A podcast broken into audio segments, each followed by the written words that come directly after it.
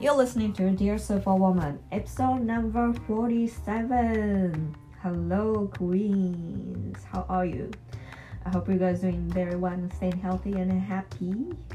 皆さんお元気ですかえっと、こちら、2月、ニューヨーク、これを録音してるのが2月の21日なんですけど、今日はですね、こう、ニューヨークは快晴になってきたんですけど、私はですね、2月になると、なぜか花粉症になるんですよね。何かこの、日本に住んでた時にはなかった、なんかの、花粉だと思うんですよね。それはわかんないですけど、大体2月の下旬ぐらいになるとですね、花粉が飛んでるのかくしゃみが出るようになるんですよねでもねその前はですね2月から4月まで本当にひどかったんですけど最初の2月ぐらいで最近はあの特に何もこのひどくはならないままこのくしゃみが出たりとか目がちょっと痒くなったりくらいで済むんですけどでですね今日はまあ洗濯して家でゴロゴロしています。でそのゴロゴロといえばですねその皆さん体が疲れているのに無理してこう元気になったりとかポジティブになろうとしたりとかしてませんか？最近のインスタグラムの投稿でも書いたんですけど新しいことをやるときにですね新しいことをやったりとかこの心機一転でなんかこう何かをあたやろうやろうとするときにですねあのまずは体に体に適切なこのエネルギーを入れてあげないとですね思いっきり遠くまでいけないんですよやっぱり。で心だけ思いっきりパンプアップしてるもですね体がついていかないと長い目でいってなんかこう計画がうまくいかなかったりとかすることも多いんですね。でそういった点でですね生理がいつ来るかとか排卵日がいつなんだかとか自分の生理周期ってどれくらいなんだかっていうのが分かるとですね生理がある全ての人たちにとってこれはとってもパワフルなことなんですね。なんでかっていうと自分にとってどこで思いっきり突っ走ってどこで休まなきゃいけないかってよくわかるんですよ。これはまあ前々回のエピソードえ前々回だよね。だったと思うんですけど渡辺陽子さんが言ってたのと一緒ですね。体とこののホルモンとですね一緒にサーフィンする感じです。でもともと体っていうのはこの高性能なマシンなんですね。その適切な栄養とですね適切なメンテナンスしてればですねものすごいパワーを発揮する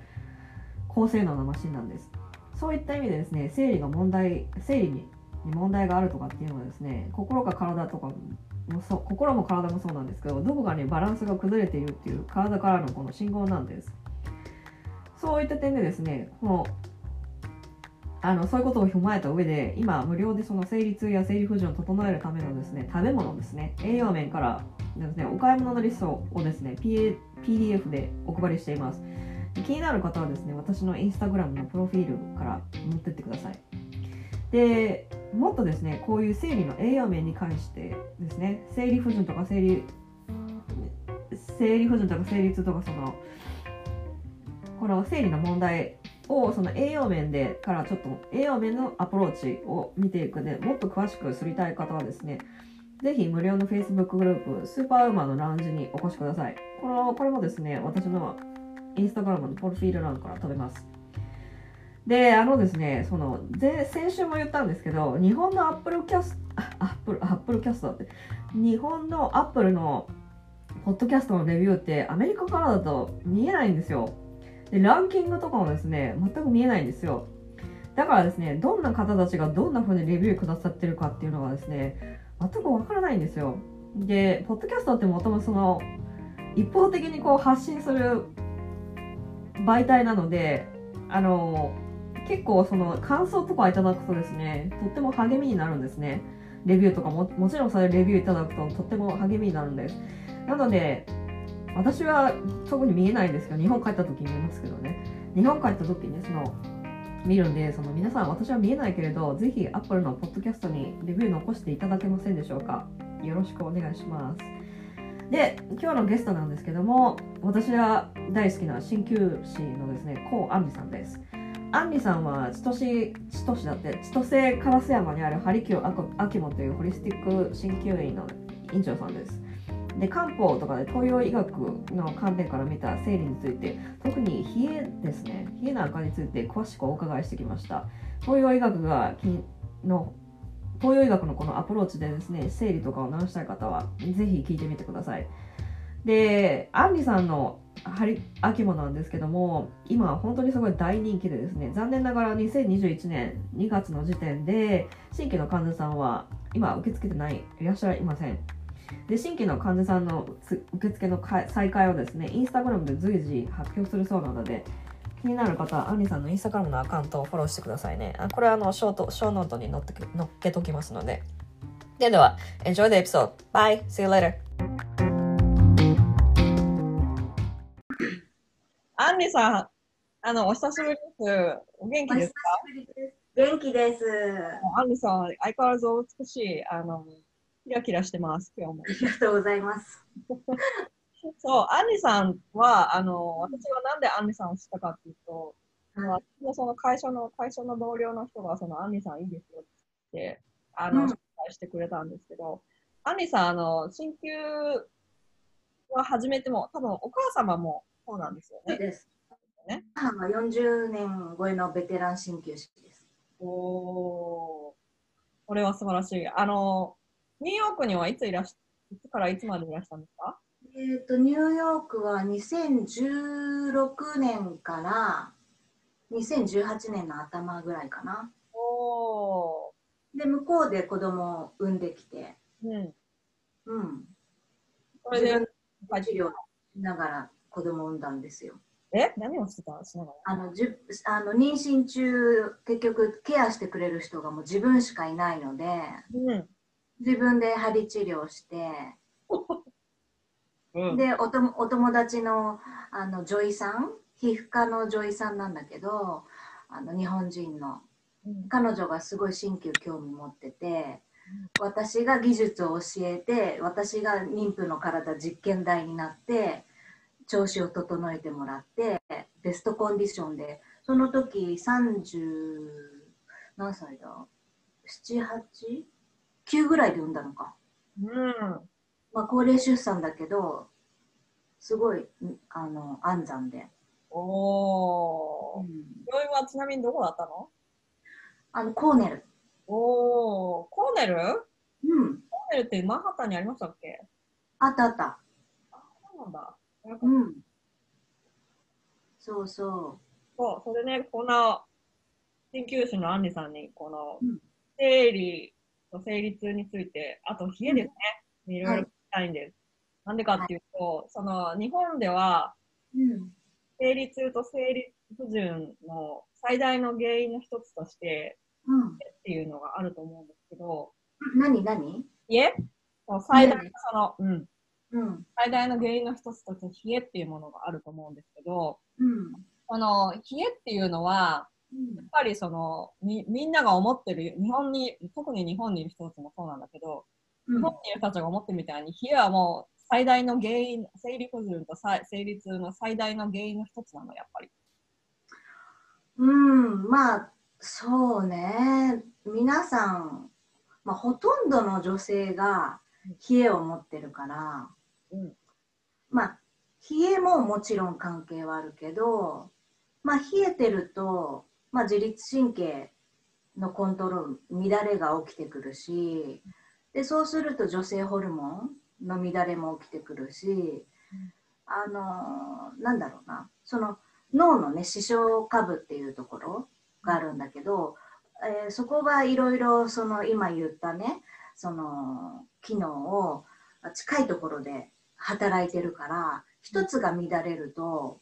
あのいろいろ狂ってきちゃうの。うんうんうんだから自律神経が乱れれば冷えも起きてくるし女性ホルモンの乱れも起きてくるしだから私とかね鍼灸師はその体全体ホリスティックに丸ごと見てあのどこを直せばいいか何が原因かっていうのをまず着眼しなければいけないんですよ。うんうんうんうん、冷えが何で起きてるのかっていうふうに探ってきます、うん、体を見た時に。大体その冷えは何で起きて大体まあ本当に一般論でいいですけどもちろん理由は人それぞれなんですけど冷えっていうのは人それぞれなんかいろんな理由で冷えてるで自律神経おっしゃってたみたいに自律神経の乱れから来るっていうのがあると思うんですけど、うん、どういう生活習慣が原因で冷えっていうのは起こりやすいんですか？えっ、とね、最近私が思ってるのは、あの脳の生まれ持った個性っていうのが気になっていて、うん、あのその病気ではないんだけれども、えー、自律神経が乱れやすいとか例えば鍼灸治療をした時に反応が遅い人、効果を感じられなかったりとか例えばお灸の温かさを感じなかったりとか私の場合通電針って針に刺激パルスをかけるんだけどそれを動かしてもその動いてるのをキャッチできないあの反応が遅い人っているのね。へでそういう人は、えーと、冷えとか自律神経の乱れとか、うん、まあ、例えば難病だったり痛みをいろんな、まあ、冷えを持ってる人は腰痛だったり肩こりさんだったり多いんだけどそういうトラブルが多いなと思っていて、うん、でもそれは生まれ持った個性なのであのそこをどうにかうまく、うん、動き出すようにしてあげるというか鍼灸治療であのなんだろうな反応を良くしてあげるというか。この多分そのさっきも言ってたその冷えっていうのは巷でよく言われるその骨盤あたりの冷えっていうのは、うん、覚症状とかって多分あるの？こういうのってあるんですか冷えの自覚症状？そうあの骨盤特に骨盤あたりなんかせ私の勝手なこの、うん、勝手な思い込みなんですけど、うん、雑誌とか日本の雑誌とかでパラパラ見るとその骨盤あたりのその血流が血流が悪いから生理痛になったり生理不順になりやすいっていうふうになんかそういうのをよく言葉で見かけるのね。うん、でそのそのなんていうの、その骨盤あたりの冷え、その子宮あたりのその、子宮付近のそのあたりのその冷えっていうのは自覚症状はあるものなんですか？えー、っと骨盤あたりの冷えっていうのは患者さんで来た人はほとんどないと思う。そうなの？ただ手足の冷えだけ、うん、あの手足が冷えるんです。で手足がいつもびしょびしょなんです。でこれ自律神経の自律神経失調症とか失調症気味とかなんだけど、うん、そういうのは皆さん感じ取ってるけど、うん、あのお腹の冷えとかお尻の冷えとか骨盤とか太もも周りの冷えっていうのはあまり分かってないと思う。これはもうアンリさんがその例えばそのやり始めその研究を治療を始めた時点でもそれはもう察知できるものなんですか？そうですね。私の場合は患者さんがもう来室来院した時にあこの人冷えてるなとか、うん、何々症だなっていうのがなんとなくキャッチできるんですよ。ほそれはまあその患者さん自体そのクライアントさん自体の人たちっていうのはその冷えがその太ももが冷えたりとか足が冷えたりとか骨盤冷えたりとかそのお尻が冷えたりとかっのは、うん、そういう自覚症状はないけどその手足の冷えとして出てきてるからその多分、アンリさんのところにそれ生理不順だったり、生理痛だったりとかで多分来ると思うんですけど、うんうん、その、みんながそのよく勘違いしてるその冷えに対する対処の仕方、温め方そうそうそう。うん。それはね、皆さんにいつもお伝えしてるんですけど、皆さんやっぱり温めようとするんですよ。うん。違うの？うん、一番問題なのはみんながよく間違ってるのは半身浴。うん、あの冷え性だったりする人って意外と痩せ型だったり虚弱体質なのに長時間半身浴するとまず疲れちゃうんですよ。うん、うん、疲れちゃうしあと長時間例えば仙骨だったりねいろいろ体を温めて出た時に今度一気に冷えがたまるんですよ溜め込むっていうか。うんそれで痛みのスイッチが入るんですよ。へえ。お風呂に入ってる時サウナに入ってる時、とかはあったかくて気持ちいいなって、まあ、温める治療とか何でもそうなんだけど、うん、あのよもぎ虫とかでもね、うんうん、でもそれを長時間とか見極めないと逆効果なんですよ。永遠永遠に痛みが取れない。あ。えじゃあその見極め方っていうのは例えばその私もね虚弱体質なんですよ、すぐ疲れるやっぱり、うん、が弱くて。うん、で、でも冬とかにね、なんかこう、温泉とかサウナとか行きたくなっていくじゃない？でもやっぱり、長、長湯してると疲れるの、やっぱり、アンリさんが言ってるみたいに。うん。その見極め方っていうか、その、あ、もう自分がここまででいいなっていう見極め方とかあるんですか？温めてるととかえーと、私が患者さんとか皆さんにお伝えしてるのは、うん、うんえーと、ぬるめのお湯じゃなくて、うん、少し温かい熱いお湯にさっと入ること。じゃあシャワーとかは逆にいいわけ？その体体になんか。まあシャワーだけはダメだけどうん、シャワーだけだともう巡りが悪いからやっぱシャワーしか入ってない人っていうの多いのね最近の若い人とか。うん、うんで海外の人とかだとバスタブに浸かるっていうあんまり習慣がないでしょ？はい、うちにはうちにはバスタブしかない。シャワーしかない。うん、うん、なのでやっぱりお風呂に使って入ってる時にあの足からねマッサージしたりとかして血流促してあげる、うん、っていうのは必要だからお風呂入った方がいいけどそれが1時間とか30分とか長すぎると思う。そうなんだじゃあ20分とか15分とかそんな感じがいたんですうん、なんか痛みがある時とか痛みがある人は10分以内って言ってる。あ例えばその生理痛で、うん、生理痛それまさに生理の生理痛が起こってる時になんかこの腰にホカロン当てたりとかお腹にほあの温かいなんかこう温かいタオルとか当てたりとかする人とかいるじゃない、うん、あれあれでなんかこう一時的にこう痛みが和らぐ人っているんですけど、そういうことに関してはどう思いますか？それも全く同じで、そうなの？温めすぎて張りっぱなしはダメなの。長時間、一日中 OL さんとかで、お腹の下腹部と腰にホカロン当てて、あの帰ってきて外すって言っても長時間温めて外した時に今度また冷たいのが一気に溜め込むので。悪化することもあるってこと？そう悪化する。悪循環。あとあれね電気毛布。よくないの？うん。もう温度の調節ができなくなっちゃうから自分で。自律神経が乱れてくる。だからみんな自律神経がおかしくなってっちゃう次に。わあそれは知らなかった。これみんなよくやってる。間違いね。えじゃあさその多分その今までアンリさんのお話を伺ってて、うん、重要その温めることより重要なのが、うん、自律神経を整えることっていう風な感じがしたんですけど、うん、その自律神経が乱れてるっていうのは、うん、例えば生理不順だったり生理痛だったりっていうのは多分その症状の一つだと思うんですけど、うんうん、なんかみみんなが分かりやすいような分かりやすい症状っていうのはどんなのがあるんですか？まあ、冷えもそうですけど、もちろん。そうね、冷えだったり、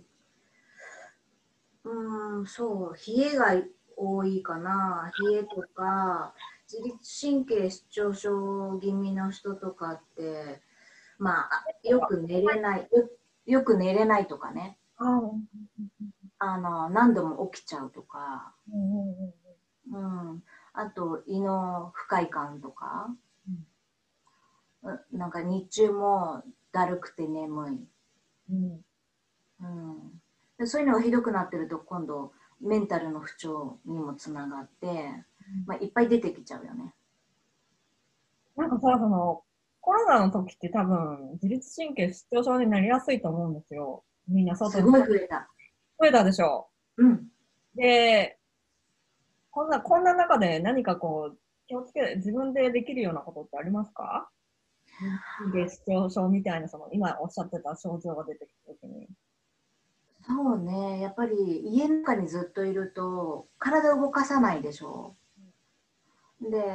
あのメリハディアンリズムって言ってそのちゃんと朝日を浴びてとかそういうオンオフもできなくなっちゃうから、まあ、なるべくお家の中でもう外出しなくてもちゃんと朝起きたらカーテン開けてバルコニーに出るとか太陽を少し浴びるとかまあお散歩少しお家の周りできるなら火を浴びてあのちゃんと酸素ね呼吸を整えてとかあと最近だったらオンラインとかでねヨガとかピラティスとか受けれるからやっぱ体を動かさないとダメだと思うな。体を動かすこととその日を浴びてなんかこうちょっと日光を浴びることっていうのは大切なんですよね自律神経とかの上で。そうだね。あと食事も大切だよね。あそうだね。食事とかその自律神経の乱乱れがちな食事の仕方っていうのが仕方っていうか変だね。食事のその時間が常に違ったりとか、うん、あのなんていうのかな自律神経が乱れやすいこのうん。あとやっぱり目の疲れっていうのも最近気になるな。みんなあのパソコンデスクワーク多かったりとか携帯であの画面見てる時間が長いと目が疲れてきてそうすると使うからねうんやっぱりそこそれでも自律神経失調症気味っていう人も多いと思うえじゃあさそのスマホはこの、寝るに1時間から2時間前にこうやめるとかっていうのが私の一応目標なんですよ。うん、そうね。これやっぱおすすめなんですね。おすすめだったり、あのブルーライトカットするメガネだったり、あと私は患者さんに言ってるのは、やっぱ携帯電話はオフにして寝る。目覚まし時計をちゃんと置いとく。なんで？携帯のやっぱ電波って飛んでるから体には悪影響だと思うな。そうなんだ。なんか、うん、5G とかになるからさ、それでなんかいろいろ言ってる人もいるけど、なんか影響あるっていう人多いよね。特にホリスティック界隈のホリスティックコロヘルスとか、うんうん、やっぱりなんかその電波っていうのが、どれだけ人体に影響あるかっていうのは、このまだ、まだ未知数なことが多いから、なんか未知数なところはとりあえず避けといた方がいいっていうのはやっぱよく、うん、そうだからね最近の方はリラックスしてって言っても脳がカリカリカリカリパソコンのように働いちゃってるわけ。リラックスできない。オフできない。それはそのパソコンの見すパソコンとかそのスマホの見過ぎで？うんっていうのもあると思う。刺激するんだと思う。どうやって例えばそのアンリさんがおすすめなセルフケアというか、その、リラックスする方法、もちろんそれは、アンリさんの診療所に行くのが一番なんですけど。私はね、自分でるのは、やっぱり頭を働かせ仕事とかいろいろ考え事とかお勉強とかするとやっぱり頭使うから気が上にどうしても上がってきちゃうから、うん、グラウンディングって絶対地に足つけるじゃないけどブランディングをしないといけないなと思ってて一番手っ取り早いのは、まあ、自然の中に行って裸足で土を踏むとか、海の中とか川の中に足をつけるとか、そういうことを私は定期的に気をつけてしてる。なるほどね。なんかそういうのってあんまりできないんだよね。その、コロナだから外に出れないっていうのもあったりとかするけど、うん、まあできるならその週に1回でもやった方がいいですね。もしやるんだったら。私はニューヨークにいた時はもうセントラルパークはもうすごいもうエネルギー満ちてるっていうか。あのねセントラルパークはこの多分アニさんに言ったかどうかさい私もちょっとそこのエネルギーとかよく見えるんですよ。最近、エネルギーがよく見えるんですけど、うんうんうん、あそこはねあのスポットでその岩岩すごい。岩がすごいんですようん、なんか出てるんですよ、あそこからいっぱい。そうそうそう。まあね、なんか多分、なんかこう、すごい、すごい磁場があるんですよね、やっぱ。もう本当あそこはもう本当パワースポットだなと思ってる。そうなんだよね。いや、あの岩の上でよく寝てた裸足になって。でしょ？うん。私もね、で仕事に疲れてる時さ、近くじゃないけど歩いて20分ぐらいだから、うん。今、今どれくらい今、どうなってるのかあんま知らないけど、うん。います。うん、ぜひぜひ。そういうのが必要かな。え？もうそういうのが必要。陰陽のバランスで見ることもあるから、私なんか陽タイプだから見るからに陽の木いっぱいな感じでしょ？でも陽いっぱいあった方がいいんじゃないの？違うの？でもバランス取れないよ陽いっぱい疲れちゃう時があるからそういうところに行って陰の肝もらなんていうのかな？バランスを取るっていうのかな？陰と陽両方バランスを取ってなきゃいけない。うん。私なんか陰ばっかりだから家にずっといるし。だからなんかこう、アンさんみたいな話となんかこうバランスが取れそうな気がする。うんうんうん。そうそうそう。その人付き合いとかでもそうだよね。そうよね。うん。そう。それで、アンニさんに聞きたかったことを、うん。あって、その、研究の視点から見た、その生理生理不順の原因、うん、こんなこの人それぞれなのはもちろんなんですけど、うん、一般的な、一般的なこう皆さんが見落とが見落としがちな生理痛、生理不順の原因っていうのはどんなものがあるんですか？まあ、食べ物はまた後で話すので、食べ物以外で何かありますか、うん、そうね、今まで話してきたような内容なんだけど、原因？そう、原因でみんながこう忘れが忘れているようなところ、なんかありますか？忘れてるようなところ。そうだよね。一人一人みんな生活スタイルも違うから。多分ね、でもストレスは絶対大きいんですよ、やっぱり。私のクライアントさんとかを見てるとね。うん、で、多分ストレスは多分あると思うんです。うん。一つの原因として。で、ストレスって、その、鍼灸とかっていうのも、その、ストレスにツボっていうのをこう、一回やっただけじゃなくて、こう、じわじわとこう、1ヶ月とか2ヶ月とかのこう単位でやっていくものでしょ、鍼灸って違うの？一発で効くとかっていうのもあるかもしれないけど。そうね。頭痛なんかはね、1回の治療で劇的に変化して止まっちゃうっていう場合があるけど生理不順はそうもいかないな。そうですよ。うん。生理痛でも生理痛とかも意外にこうパッてやったらあこれでなんかなくなったっていう人もいると思うんですけど生理不順とかって大体皆さんどれくらいの単位でいくんですか？大体まあ、私の場合針の本数もあの多いし通電針で治療の刺激度も強いので、まあ、生理不順とか生理痛だと月に1回で十分なんだよね。で、うん、ワンクールが4回で4回目あたりぐらいまでには皆さんなんか変化を感じてきてる。うん、その通ってる最中で多分なんかこう鍼灸とかって劇的なこの変化っていうのは、その1回で、おお、これはなおもう一発で治ったっていう、その特に生理生理不順の人ね。だから、その、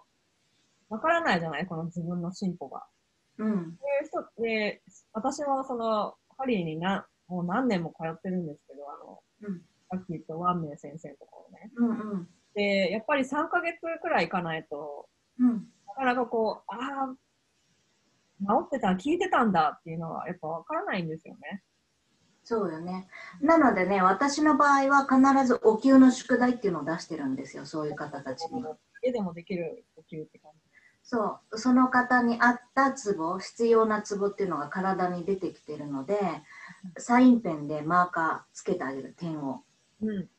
9点を下ろしてあげて、そこに次来る時までにストレスのない範囲で毎日やる人もいるし、週に1回やる人もいるしいるしね。それをやるとかなりまた効果も変わってきてあの結果が早い現れやすい。お多分その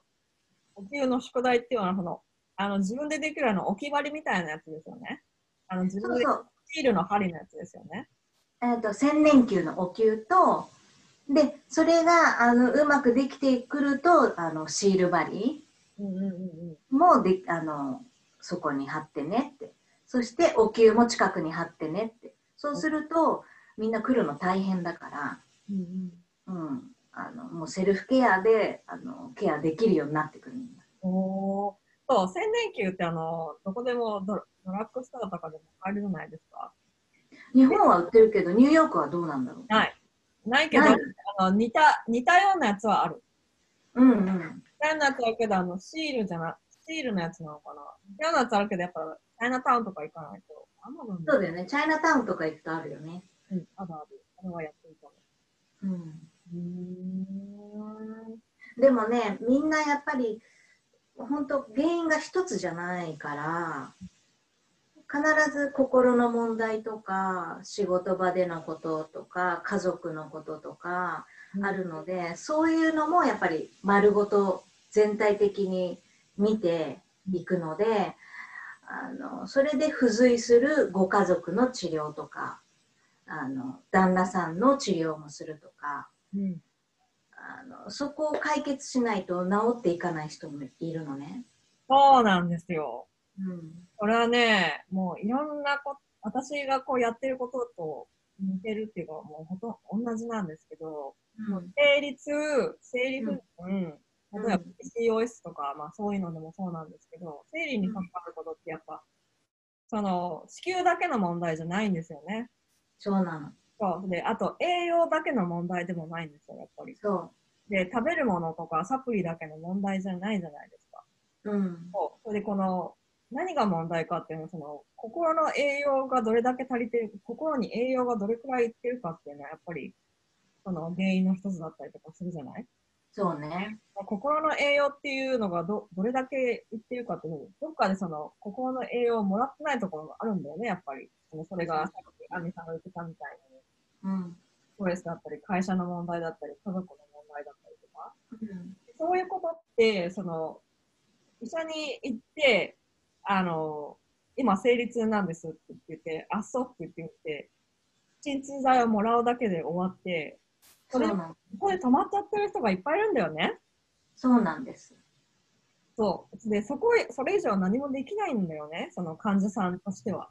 うん。だからなんかそ、そ、そこのギャップを私は、その埋めるためになんかこう、もうちょっと私の自分の経験もあって、うん、ストレスでもすごいストレスでも大量出血になったりとか、子宮筋腫になったりとか、でそういうのってやっぱりその、ストレスの原因だけの、そのストレスもこう、ストレスっていうこともいろんな角度から見ていかないと、わからないことがいっぱいあるんですよね。だから、ね、その医者に行って、例えば大病院とかに行って、生理痛ですって言って、そうですかって5分で終わったりとか、終わったりとかするんですよ、診療が。うん。これがね、すごい今の現代の医療の問題なんですよ、やっぱり。そうね。だからまあ私みたいな治療院とか、マリコさんのその生理コーチとかね、そういう人たちが必要だと思うよ。本当そうなんですよ。だから見て。うん、ね？ね、もう、アンリさんのとこ行くと、いろんなことが解決するから、もういろんな話聞いてくれるし。だから、皆さんね、大体2、3回目あたりから、感情がわーって出てきて。え、それ、針をやっててってこと？針をやっぱ治療して背中を触ってると、皆さんね、うわーって感情が出てきて、みんなポロポロ泣き出すんですよ。わーでそれが、あの、治療の一つでもあると思う。そうすると次から来た時にもう何て言うんだろうなその人の笑顔も違うしオーラも違うしあこの人大丈夫だなって抜けたなっていう何て言うのかなそういう感じ？だから皆さん駆け込み寺が見つかってよかったですって何かあった時にここに来れば大丈夫ですって言ってくださるのがあのすごく嬉しい。うん、だってね、アンリさんすごい話を聞いてくれるんですよ、本当に。もう、うんうんって、なんかこう、何もジャッジしないで、いろんなところで、なんか、そうなんだ、で、こういうのもあったよねって、こう、普通の会話をしながら、こう、すごいいろんなところから深く、いろんなところをこう、いろいろ深く攻めてくれますよね。質問の仕方とかもなんかすごいなっていつも思ったんですよ。うん。うん、だから、ぜひ行くんだったら、あの、アンミさんのところにぜひ行く。宣伝みたいになっちゃって。宣伝だから、ある程度。で、その次、その生理痛、生理不順で、その、うん、皆さんが勘違いしているその食べ物。うん、食べ物はその人それぞれその合う合わないってあると思うんで、うん、一般的なのでいいんですけど、うん、あの私のクライアントさんの中でよくありがちなのが、うん、玄米。あの、うん、他にあんまり良くないのに、うん、胃腸がもともと弱いのに玄米がこう健康的で、うん、あのすごい食べてる人がいてでそれでなんかこう消化不良になっている人もいる、うん、でもなんか健康にいいかなと思って食べ続けてる人もいたりするやっぱり。これはねなんかこの一般的なところなんですけみんな飛びつくからね。で、日本人なんかは、まあ、アメリカの人たちもそうかもしれないけど、そのイソフラボンがいいとか、女性ホルモン出すからって豆類食べ過ぎてる。そう、そうなんですよ。そのね。豆乳とか、納豆とかみんな毎日取ってるのね。取ってる人たちがいるんだけど、豆はすごく危険で、血液のバランスもすごいあの変わっちゃうし、へえ。うん、あの気をつけた方がいい。どういうふうに変わるんですか？冷え性になっちゃうとかね。なんで？あのだダメなのよ、本当に。そればっか何かに集中して食べるとか、そういう食べ方は本当バランス崩す。そうなんだ。そうよね。なんで私のその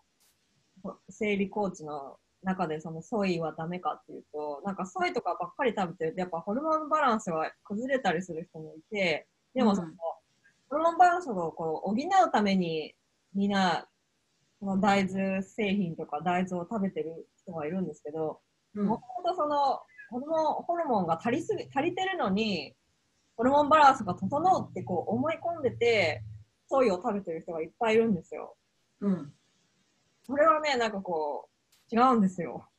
それはでもなんとなくそう調べてみないと分かんないことがあったり、試してみなきゃ分かんないことがあるんですけど、うん、まだその劇的なその変化をしたクライアントさんとかはいないんですけど、うん、もうソイはまず減らさないとダメですね。特にあのベジタリアンの人、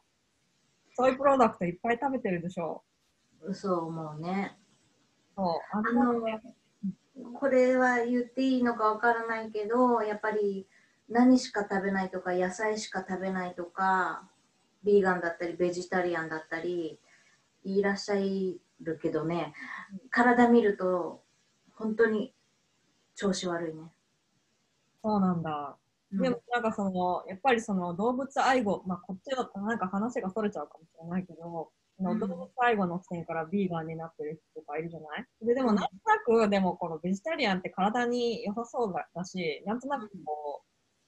ファッショナブルだからっつって多分、ベジタリアンになってる人とかも多分いると思うんだよね。うん、もちろん、それで体調良くなる人は、体調良くなる人もいるんですよ。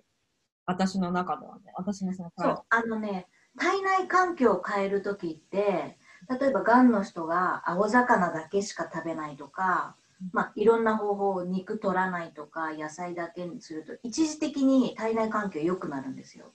うん、それはどういう意味で良くなるの？あの変化をつけるからそのさっき言った血液の pH のバランスとかガラッとなんていうのかな一時的に悪循環を断ち切るその砂糖を切るとか何かを食べないとかやると変わって良くなった風に見えるんだけど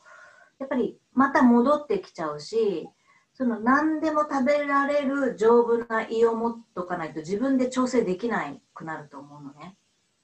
うん、だからその偏った何々を毎日食べるとかそういうのは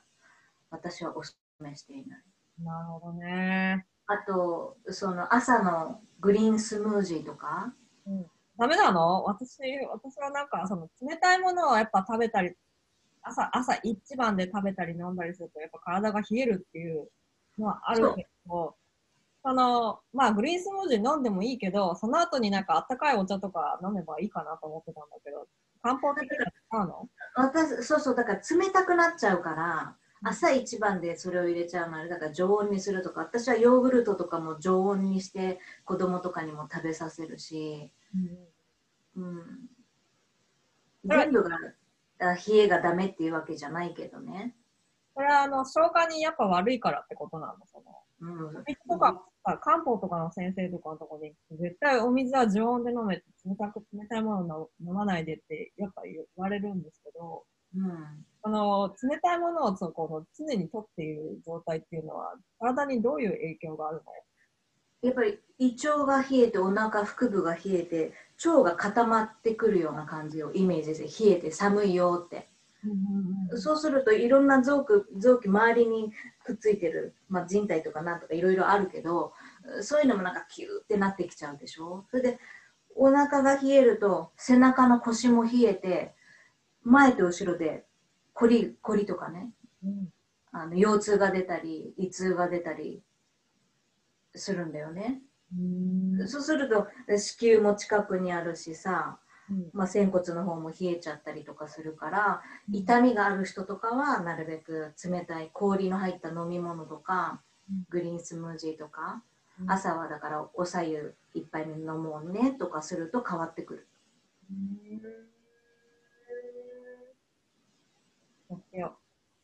ササプリメントも気をつけないといけないよ。体にいいと思ってサプリメントもう何本も置いてインスタとかでも見るけど、うん、あのその成分は良くてもその凝固するものを固める錠剤ね。あとカプセルのなんだ？あのなんだ？透明のカプセルね。ああいうの毎日大量に入ったらどう思いますか？みたいな感じ。そう。あのねサプリはもう私はそれは言うところがあって、サプリは別にその、意外に悪、私の中ではね、そんなに悪くはないんだけど、その何が自分に合ってて何が合ってないかっていうのが、やっぱりでも試してみないとわからないけれど、とりあえずなんか健康に良さそうだからずっと飲んでますっていう人やっぱ多いんだよね、うちの母親もそうなんですけど。うん。そう。で、なんか、そういう人たちってでもなんかこう、合う合わないって分かんなくて、でもどうして取ってんだろうって思うこともいっぱいあるんですよね。そういう人サプリサプリメントを飲み続けると、そういう意味で肝臓も悪くなってきたりするから。なんで？あの、その、最初その凝固剤とかね、そういうものによってずっと蓄積されて、だから私はなんか、例えばさ、シャンプーとか、えーと、と化粧水とか何でも体に入れるものは定期的に変えてる。なんで？その例えばさ青汁とかでもさ農薬の問題とかいろいろあるけど同じ成分がずっと蓄積されるとさあのちょっと怖くない？体に。うんどういう影響が出てくるか分かんないから、えーと、いい商品であっても定期的に変えてる。おーそれはいいこと聞いた。それはいいかもしれない。うんなんかでもそのサプリとかでも、その、体にいいとされるその食べ物とかでもそうなんですけど、ある程度試して自分がどういう、なんかこう、自分の体がどういうふうに反応してるかっていうのは、なんかこう、ちゃんと感じ取ることは必要ですね。そうだね。その感じ取れる体になることが必要だね。なるほどね。それはどうしたらいいですか？うん、その日頃のメンテナンスとか だよね。そうね。そう。うんそうだからみんなに鍼灸治療だったりセルフケア、まあ、何でもいいよ体にいいとされてるものその人に合ったもの、うんうん、ヨガが私なんか体硬いからヨガやっちゃうと関節痛めちゃうしだからその人に合ったものがいいと思う。そうね。なかなかそういうのはをこう自分に合ったもの、それたもういろいろ試してみないと分かんないこともあるから、試してみて自分がどう感じるかですよね。そう。あとやっぱり好きなものだったり好きな先生に出会えること。その相性とかがあるから、うん、やっぱり治療科とかでも会う先生に会うまで探した方がいいと。なるほどね。うん。本当それはそう思うわ。うん。ね、そうそう生理痛の人のためのその一般的な食べ物ガイド、うん、そのさっき言ってたそのぽい内容以外になんか、その、多分その、女性としてこう、温かいものを常に食べてた方がいいんですよね。なんとなく。そんなことはないのたと例えばさ温めるために生姜とかあの赤唐辛子とかねいっぱい取る人とかいるけどやっぱりそれも胃が悪い胃が虚弱の人がその刺激物取るとそれも今度胃の調子悪くなっちゃって痛みにつながったりするから自分の体が、東洋医学でいうとどっちに陰と陽に傾いてるかとか今日はどんな調子なのかって。あったかい日もあればすごい冷たい日もあるしその日本なんかはこ今年はね特に梅雨の時期が長かったからすごい水毒って言って水が体に溜まって調子が悪い時はそういうスパイスのものを取り入れてもいいと思うしだからそういう、うん、そういうのをみんなにお伝えしてる。うんうん、アニさんのお話を聞いてると、やっぱ基本はその自律神経と、うん、その胃腸のがどれだけその正常に機能してるか、で胃腸を多分こうサポートしていく、その胃腸の機能をこうサポートしていくのが多分、アンジさんのプラクティスの中ですごい重要なポイントになってきてると思うんですけど、うん、胃腸の調子をじゃあ整えるために、どんなことに気をつけたらいいですか？まあ、生理痛、まあ、例えばその生理痛、生理不順、PCOS とかもいろいろあると思うんですけど、それ、それを念頭に置いて。うんそうね、まあ今まで言ってきた内容だけど、そうだね。いえーと、生理痛にならないための？生理痛の人、生理痛がそもそもある人にとって、の？そう。えっ、ー、と、お食事？そう、食事。あったかいもの食べれる以外で何かありますか？まあもうとにかく何でも食べられる丈夫な胃を持つことって言ってるんだけどだからお肉が食べれない人だったらあのチキンのスープだしを取って飲むとかやっぱ偏っちゃダメだと思う。あそう、うん、だからそう多分特に何を食べ食べたらいいとか特に何をこれだけを食べたらいいとかじゃなくてまんべんなくこのいろいろな食べて。そうなんです。漢方では多分そうなんですね。で、うん、あの、なんだっけ、オーガニックであることは重要ですか？有機の野菜だったり、無添加で、無添加だったりとか、そういうのは、にとって重要なの、うん、まあ、なるべくオーガニックのものが取れたらいいよね。やっぱ、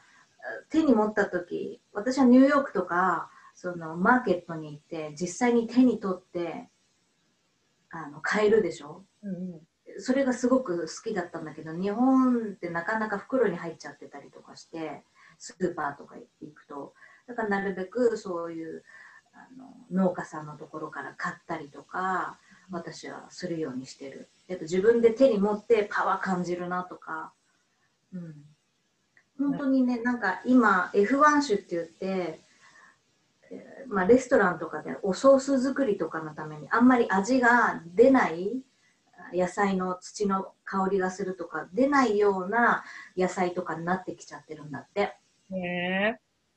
うん、なのでなるべくそういうのじゃなくて原種みたいな昔からあるお野菜、うん。うん、とかを伝統野菜、うん、探して私は購入してますね。うん新旧の人からって、そのカフェインってどういう影響がありますか？生理とか、生理に。カフェインか。うん。ある程度は取っていいいいものとして、ものになってるの。うん、だからね、何でもね、えっ、ー、とね、カフェインでもお砂糖でも何でもそうだけど、あの、丈夫な胃であれば、何とっても別に体に反応は起きないですよ。そうなんだ。うん。私、胃が、胃の調子がすごいセンシティブなの。常にセンシティブなの。で、うん、胃腸の調子を整えるために、なんかその、何かできることはありますか？その、多分ね、私はその、あったかいものを食べなきゃいあったかいものとかを食べたりとか、消化にいいもの、例えばスープだ、さっきおっしゃってた鶏のスープだったりとか、おかゆだったりとか、うん、そういうなんかこう、ドロドロ系のものを食べてたりする。あとね、気になるのは、えーと患者さんの皆さんに聞くと、水？ナチュラルの水を飲んでる人が少ない。ナチュラルっていうか酢酢の水？どういう意味？あのだから紅茶10杯毎日飲んでますとか最近いらっしゃったんだけどそれでは体が巡らないお水を飲まないと。ああその水分じゃなくてお水を飲まなきゃいけないんだ。そうそうだからあのルイボスティー飲んでますとかハーブティー飲んでます。それもいいんだけどお水を飲まないとある程度。モデルさんがやってるように2リットル3リットル飲めっていうわけじゃなくてその人の体、まあ、骨格と体重とかね、うん、ボリュームに合わせたお水の量が必要だと思う。これってどうやってそのその人の骨格とかその体質に合わせたのっていうのは？胃腸が弱い人にお水いっぱい飲みなさいっていうのは難しいからまあお水飲んでなかった人だったら500からまず飲んでみようねとか、うん、で次来た時にどんな風に体が変わってるかとか。結構お水はポイントかもしれない。そうかも。なんかね、そのお水どれくらい飲んでますかって聞くと、お茶飲んでますってさっき言ってたみたいに言う人もいたと言われてみれば。うん。そうなんだ。うん、でもまあ、そのお水もその常温でってことですよね。そう、常温で。で、それで意外とね、冷え性が治ってくるっていうパターンもあるんだよね。あ、なんで？うん、やっぱり体のそのバランスなんだろうね。水が足り巡りが良くなってくるんじゃない？潤うというか。あその水が足りない人っていうのもいるんだね、じゃあ。まあ、だって紅茶10杯飲むとカフェイン強いし、コーヒー10杯とかいう人もいるし、お仕事されてる方とかは。そうすると、ね、胃の調子悪くなっちゃうし。胃の調子悪くなると、その脳のね、視床下部がそういうコントロールするのが悪くなって冷え性になっちゃうでしょ？自律神経、女性ホルモンとか冷えとか全部コントロールしてる部分が脳でもう近いところにあるから、うん、うん、もうここが決め手です。どっかがその1個が崩れるとみんな崩れてきちゃうのでだから治療する時もどっか1個着眼してそこを直してあげればだんだん良くなってくる。まず何に目をつけるかっていうことだと思う。だけをあのなんていうの治療するんじゃなくてその人の何が原因っていうのを探す探さないと探らないと治らない。